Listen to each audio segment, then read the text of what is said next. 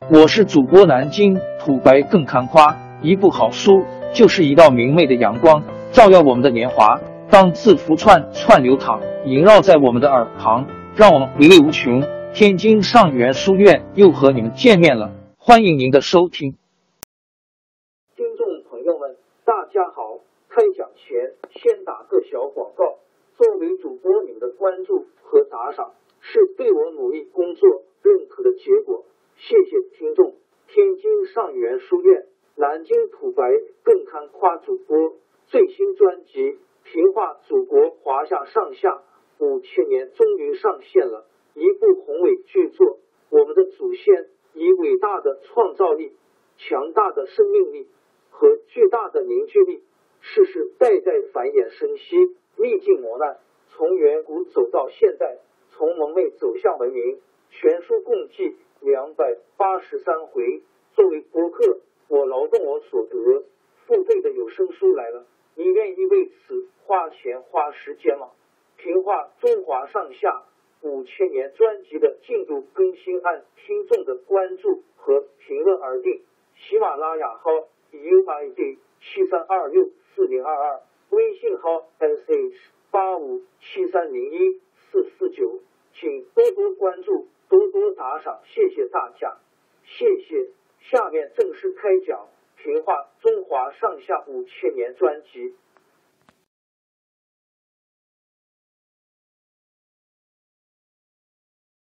乐意出兵半年，接连攻下齐国七十多座城池，最后只剩了莒城（今山东莒县）、莒阴这和即墨（今山东平度县东南）两个地方。举城的齐国大夫立齐王儿子为新王，就是齐襄王。乐意派兵进攻即墨，即墨的守城大夫出去抵抗，在战斗中受伤死了。即墨城里没有守将，差点儿乱了起来。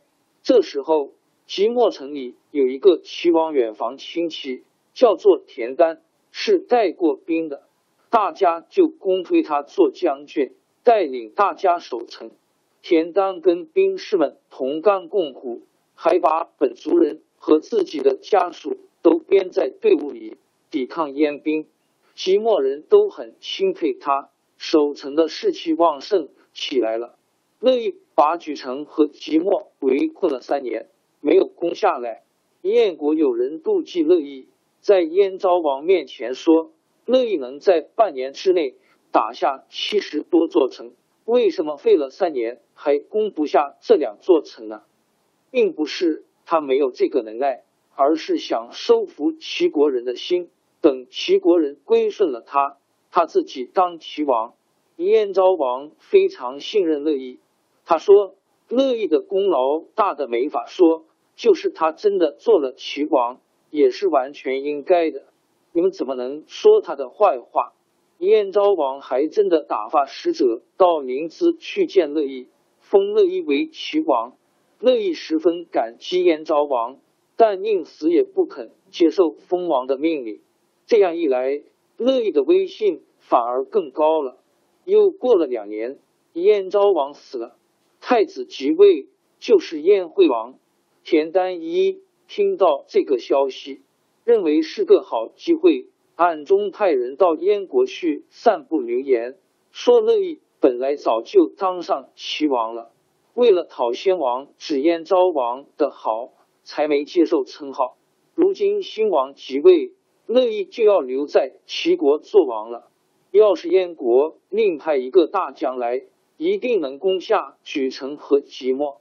燕惠王本来跟乐毅有疙瘩，听了这个谣言，就决定派大将。齐节到齐国去代替乐毅，乐毅本来是赵国人，就回到赵国去了。齐节当了大将，接管了乐毅的军队。燕军的将士都不服气，可大伙儿敢怒而不敢言。齐节下令围攻即墨，围了好几层，可是城里的田丹早已把决战的步骤准备好了。隔了不多天，燕国兵将。听到附近老百姓在谈论，有的说以前乐将军太好了，抓了俘虏还好好对待，城里人当然用不到怕。要是燕国人把俘虏的鼻子都削去，齐国人还敢打仗吗？有的说我的祖宗的坟都在城外，要是燕国军队真的创起坟来，可怎么办呢？这些议论传到齐杰耳朵里，齐杰就真的把齐国俘虏的鼻子都削去，又叫兵士把齐国城外的坟都刨了。即墨城里的人。听说燕国的军队这样虐待俘虏，全都气愤极了。他们还在城头上瞧见燕国的兵士抱他们的祖坟，恨得咬牙切齿，纷纷向田丹请求要跟燕国人拼个死活。田丹还打发几个人装作寂寞的富翁，偷偷的给齐杰送去金银财宝，说城里的粮食已经完了。不出几天就要投降。魏国大军进城的时候，请将军保全我们的家小。齐杰高兴的接受了财物，满口答应。这样一来，燕军竟等着即墨人投降，认为用不到再打仗了。田丹挑选了一千多头牛，把它们打扮起来，牛身上披着一块被子，上面画着大红大绿。稀奇古怪的花样，牛角上捆着两把尖刀，尾巴上系着一捆浸透了油的尾束。一天午夜，田丹下令凿开十几处城墙，把牛队赶到城外，在牛尾巴上点上了火。牛尾巴一烧着，一千多头牛被烧的牛性子发作起来，朝着燕军兵营方向猛冲过去。齐军的五千名敢死队。拿着大刀长矛，紧跟着牛队冲杀上去。城里无数的老百姓都一起来到城头，拿着铜壶、铜盆，狠命的敲打起来。一时间，一阵震天动地的呐喊声，夹杂着鼓声、铜器声，惊醒了燕国人的睡梦。大伙儿睡眼朦胧，只见火光炫耀，成百上千脑袋上长着刀的怪兽。已经冲过来了，许多士兵吓得腿都软了，哪儿还想抵抗呢？别说那一千多头牛角上捆着刀扎死了多少人，那五千名敢死队砍死了多少人，就是燕国军队自己乱窜狂奔，被踩死的也不计其数。燕将齐杰坐着战车想杀出一条活路，哪儿冲得出去？结果被骑兵围住，丢了性命。齐军乘胜反攻，整个齐国都轰动起来了。那些被燕国占领地方的将士百姓，都纷纷起兵，杀了燕国的守将，迎接田丹。田丹的军队打到哪儿，哪儿的百姓群起响应。